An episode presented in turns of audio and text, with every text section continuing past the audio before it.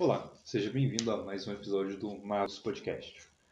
Bom, antes da gente começar o episódio de hoje, eu gostaria de falar novamente que nós temos o financiamento coletivo para o Manual do Investigador Independente, que é um suplemento para a Ordem Paranormal não oficial, e ainda restam alguns dias até o financiamento acabar. O projeto já está financiado, ele ia ser financiado de toda forma, mesmo que não tivesse batido a meta inicial, mas pelo menos agora a gente tem um pouco mais de artes do que teríamos se não tivesse sido financiado. E muito obrigado a todos que apoiaram até agora.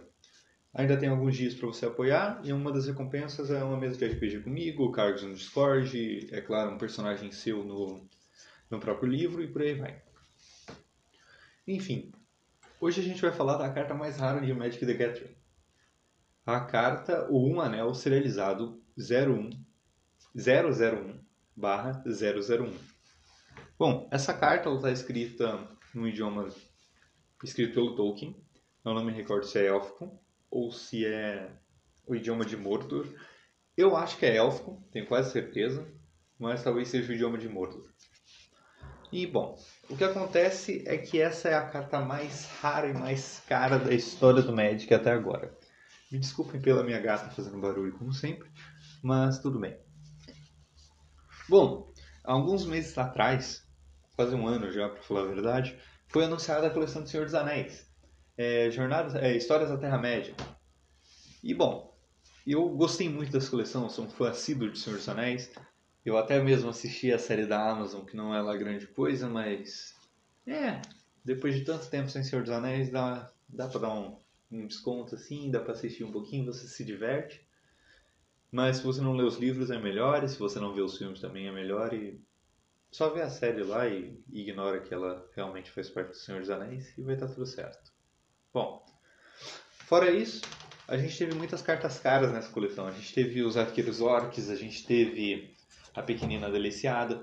Eu digo cara acima de 20, 30 reais no caso. Mas para jogador de Magic isso normalmente é barato. Enfim, a gente teve cartas de 400, a gente teve o próprio um anel sem ser serializado nem nada, custando 500 reais. A gente tem um orc, que, um, um troll na verdade, que é comum, que custa 8 no dia que eu tô gravando isso. Que é logo depois da gente ter terminado essa saga do anel realmente. E bom, a gente tem a Lembas, que é uma carta comum também, que está custando entre 5, 6, 7 reais. Enfim. Acontece que algumas semanas atrás, um fã anônimo de Senhor dos Anéis, também um colecionador anônimo, ele tinha aberto o Um Anel. A história do Um Anel é a seguinte: ele só vinha num único tipo de produto de Senhor dos Anéis, e esse produto ele é extremamente caro no Brasil. A loja que eu frequento aqui de Magic, é, o que acontece? A gente, eu vi lá o preço do booster de colecionador, que é esse produto onde vinha, podia vir um anel. E bom, ele é um tanto quanto salgado, né? Quase 300 reais, 290. Enfim, bem caro. Bom, o pessoal abriu que nem louco por causa do um anel. E na época, quando o cara, quando estava tendo, ainda não tinham aberto oficialmente, sempre vazava um vídeo de os caras usando uma proxy feita, feita de maneira bizarra ou muito parecida, falando, ah, achei aqui, tá ligado? Isso aqui foi um marco, assim, para a história do Magic. A carta chegou a ser oferecida por 2,5 milhões de euros por uma loja na Espanha, que daria, além dos, do pagamento para quem encontrasse, entrevista, daria. É, como eu poderia falar? Ah, alimentação grátis, uma viagem turístico e um ano na Espanha, de graça. Só para você vender a carta para eles por 2,5 milhões de dólares. O que não me parece uma proposta ruim. Mas se eu tivesse aberto a carta, eu teria realmente guardado ela para mim. Eu acho que eu não teria coragem de vender. E enfim.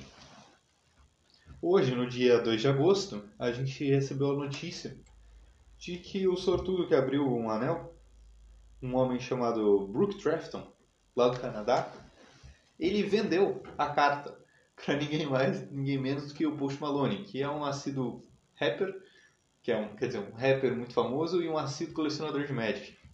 Sempre comprando carta caras e por aí vai. E bom, eu acho que agora ele pode dizer que ele tem uma coleção única. Ninguém nunca mais vai ter uma coleção igual a dele.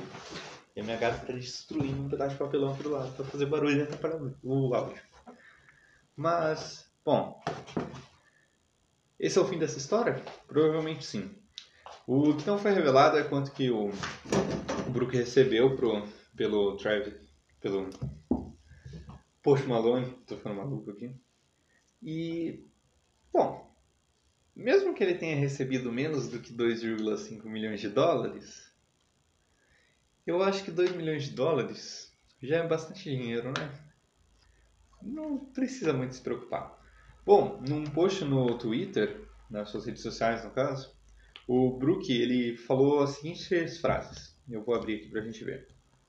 Esse é meu sonho se tornando realidade. É, conhecer Post Malone e ele comprar o card do Um Anel de Mim foi literalmente um momento saído de um conto de fadas. É, Post Malone e Wizards Magic, vocês mudaram minha vida. Coisas assim não acontecem com pessoas como eu. É, para sempre grato. E daí uma mãozinha de oração e uma estrelinha. E bom, essa foi a história do Um Anel, a carta mais rara e talvez a carta mais cara do Magic que a gente venha a ver, a, a existir. É, espero que vocês tenham gostado desse episódio. Eu queria fazer ele há algum tempo, só estava esperando essa história realmente se encerrar. E eu acho que agora a gente chegou num fim. Bom, é, mais uma vez, muito obrigado por assistirem até aqui. Falou, tchau, fui.